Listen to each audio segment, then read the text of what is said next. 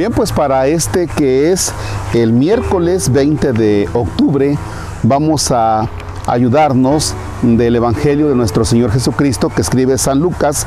Es el capítulo 12, versículos del 39 al 48. Eh, va a escuchar un poco de ruido, seguimos en el terreno del hospitalito, ahora mismo andan chapeando, estaba pasando el tren, pero así queremos compartir la oración. ¿Por qué?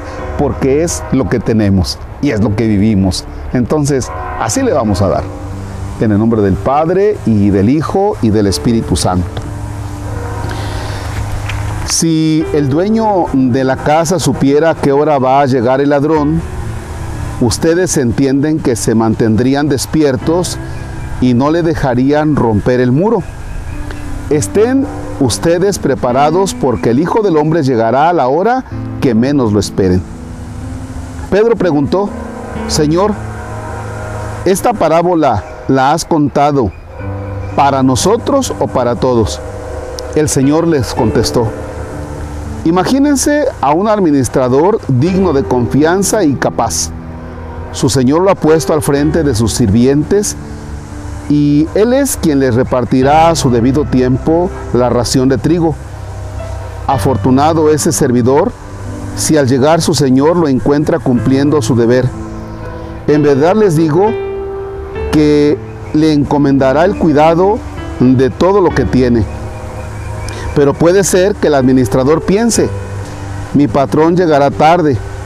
Si entonces empieza a maltratar a los sirvientes y sirvientas, a comer, a beber y a emborracharse, llegará a su patrón el día en que menos lo espere y a la hora menos pensada le quitará su cargo y lo enviará con los desleales.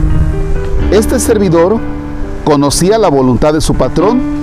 Si no ha cumplido las órdenes de su patrón y no ha preparado nada, recibirá un severo castigo. Si otro servidor hizo sin saber algo que merece azotes, recibirá menos golpes. Al que se le ha dado mucho, se le exigirá mucho, y cuanto más se le haya confiado, tanto más se le pedirán cuentas. Palabra del Señor. Gloria a ti, Señor Jesús. Afortunado aquel si llega el Señor y lo encuentra haciendo lo que debe hacer. Qué dicha, ¿no? Qué felicidad. Que Dios venga y te encuentre haciendo lo que te encomendó hacer. Y si no, y si me encuentra en otro asunto totalmente fuera de lugar, si me agarra fuera de lugar el Señor, caramba, qué pena, ¿no? Primer momento. Segundo momento, ¿qué es lo que a ti te ha encomendado el Señor? Porque te puso posiblemente a cuidar una familia, te puso a que respaldes a tus hijos. O en el caso mío, el Señor me ha puesto en una comunidad, me ha regalado la vocación del ministerio sacerdotal. Entonces, este texto dice, feliz aquel que el Señor lo encuentre haciendo lo que debe hacer. La vida nosotros la vamos llevando todos los días, todos los días, todos los días. Y en el caso mío, a veces procedo como si, como si Dios no me fuera a pedir cuentas o la otra, como si esto fuera a durar mil o dos mil años, cuando lo cierto es que el encuentro con Dios tarde que temprano llegará y no tardará mucho, ¿eh? Tampoco es de que me esté haciendo la ilusión de como que, ah, pues va a tardar mucho, no, no, no va a tardar mucho. Entonces, hoy creo que es el momento en el que tú medites. ¿Qué es lo que a mí concretamente me ha encomendado el Señor? Porque posiblemente ya me confundí y entonces ando abarcando una cosa y ando abarcando otra y ando abarcando otra y el Señor cuando llegue te diga, oye, ¿por qué andas tan perdido en tantas cosas? Si yo nada más te encomendé esta. Tal vez sea el momento de hacer un ajuste en nuestra vida y decir, si es cierto, el Señor nada más me encomendó esto y yo ando ocupado de otras cosas que también las ando haciendo mal y lo que me encomendó lo ando haciendo pero de veras muy mal.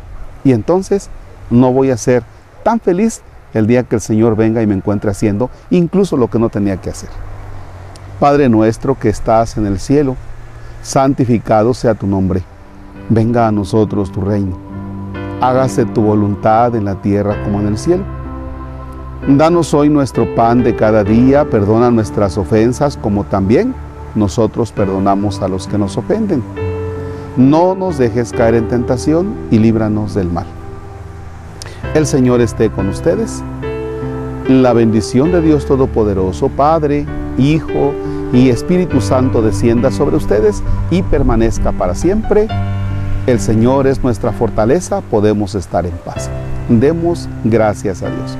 Deseo que tengan un bonito día y no se les olvide que si tienen abono de pollo, de borrego o de vaca, aquí nos los pueden regalar en el terreno del hospitalito. Nos encontramos aquí ahorita entre la milpa.